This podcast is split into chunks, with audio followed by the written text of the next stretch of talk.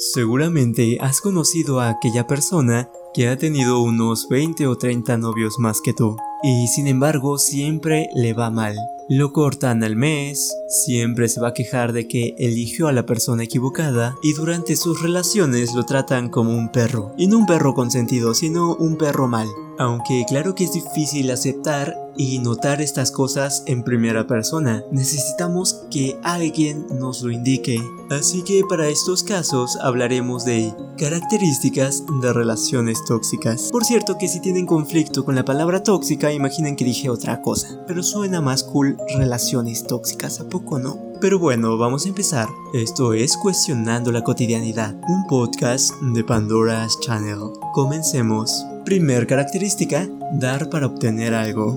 Una relación sana da sin esperar nada. Es algo así como ser asertivo, un verdadero regalo de amor altruista, donde piensas cómo beneficiar a la otra persona o beneficiar a ambos, pero no a ti o al menos no en la mayoría de veces. Cuando estás pensando casi todo el tiempo en ¿qué obtengo si hago esto? ¿Cómo podría actuar ella para mí si le regalo esto? En ese caso tienes un grave problema. Muchas veces esto se interpreta o se malinterpreta, mejor dicho, como una moneda de cambio. Hay algo en las compañías que se llama meritocracia. Yo creo que algo similar se adapta a las relaciones. Algo así como recordarle todo lo que has hecho por ella, Claro que es aceptable si la otra persona no hace absolutamente nada por ti, pero no es algo sano usarlo como la moneda de cambio de todos los días. Así que número uno, si le das algo es porque realmente quieres hacerla feliz.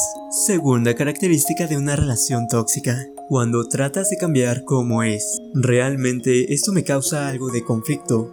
Siempre me he encontrado con personas que dicen algo como, Seguramente él podría ser una buena persona. Lo veo, tiene el potencial. Yo lo puedo hacer cambiar. Sí, sí, sí, sí. De verdad que he escuchado un montón de chicas diciendo algo como esto. Yo creo que es como una forma de autoevaluar lo buena persona que son. Pero vamos a poner unos ejemplos donde esto podría ser válido. Supongamos que tú eres vegetariana y en cambio tu pareja es alguien que se le olvidó que se comen los vegetales. Aquella persona que solo recuerda el sabor de las frutas en bebidas o dulces. Tomando en cuenta que es algo de tu vida cotidiana, pues es algo importante, algo que valdría la pena cambiar, pero no cambiarle todo de un día para otro. Simplemente harías tu comida favorita para él un día. Y si quieres hacer esto un poco más justo, podrías comer carne de vez en cuando. Un lindo equilibrio. Y vale, esto recuerdo que fue un cambio necesario o más o menos fundamental.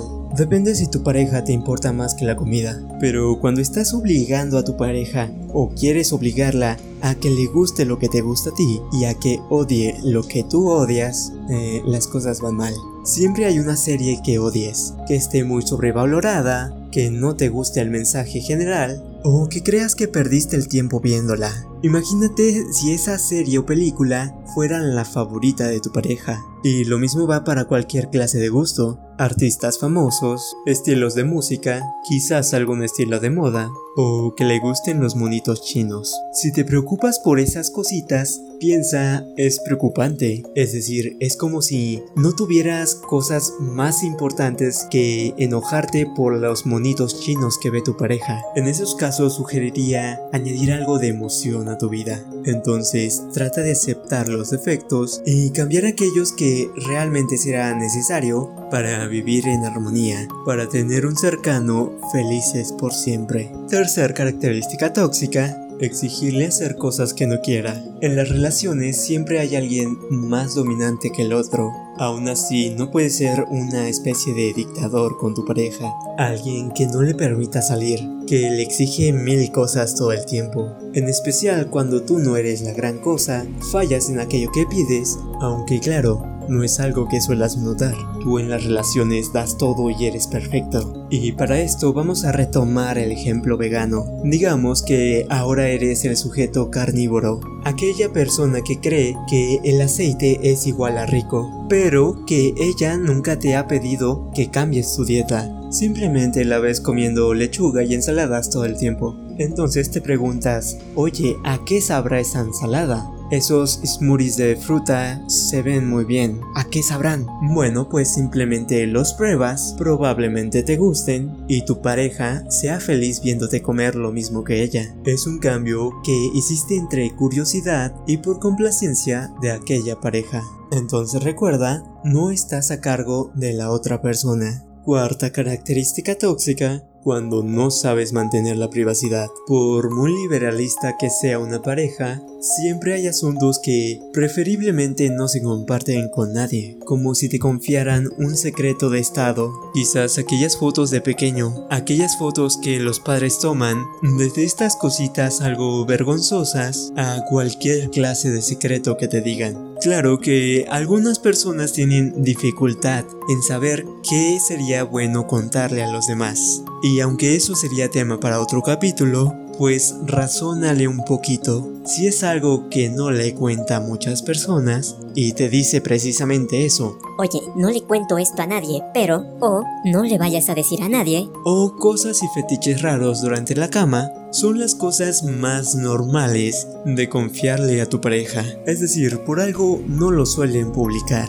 La quinta característica, cuando una persona vengativa se junta con otra persona vengativa, probablemente sea entretenido para los demás. Simplemente, cuando se recuerdan los errores en las peleas con el objetivo de herir a la otra persona, de inicio es una mala idea. O sea, ¿eres consciente que estás hiriendo a una persona a la que declaraste querer? Y siempre hay relaciones donde uno engaña al otro, el otro se venga y se acuesta con otro, y es como ah, pues yo también lo voy a hacer. y es como una cadena constante de engaños. Sorprendentemente son parejas que suelen durar un poco más. Yo creo que es por la costumbre de andar rompiendo y reconciliándose cada rato. Preferiría que lo llamaran relaciones casuales. Seguramente hay un nombre, pero no me interesa. Continuamos. La sexta y última característica de una relación tóxica es cuando no te dejan crecer. La persona egoísta del primer punto. Digamos que tienes que irte del país por un año. Solamente por un año. A un país más bonito que el tuyo. A cualquier lado que te gustaría ir o con una persona que admiras. Y todo es felicidad hasta que tu pareja te dice algo como Si te vas, te dejo. Adiós. Chao. Nunca me vas a ver. Realmente es como si su egoísmo se impusiera ante todo. Así que si tu pareja te detiene, igual y no es una gran opción. Claro que podemos imaginar en un ejemplo contrario, donde en lugar de un año sea para toda la vida. Significaría que ella tendría que dejar su trabajo, su familia y cosas que le gusten de su ciudad. Eso es un poco más complejo, así que no me meteré con eso ahora. Y bueno, para terminar, te recuerdo que puedes compartir este capítulo con aquella pareja tóxica que conozcas y que puedes darte una vuelta por los otros capítulos. Temas como por qué no creer en el karma, razones por las que no tienes novia y cómo ser una persona más seria, entre otros. Sin nada más que agregar, espero estés teniendo un excelente día y si no, que estés haciendo algo para mejorarlo.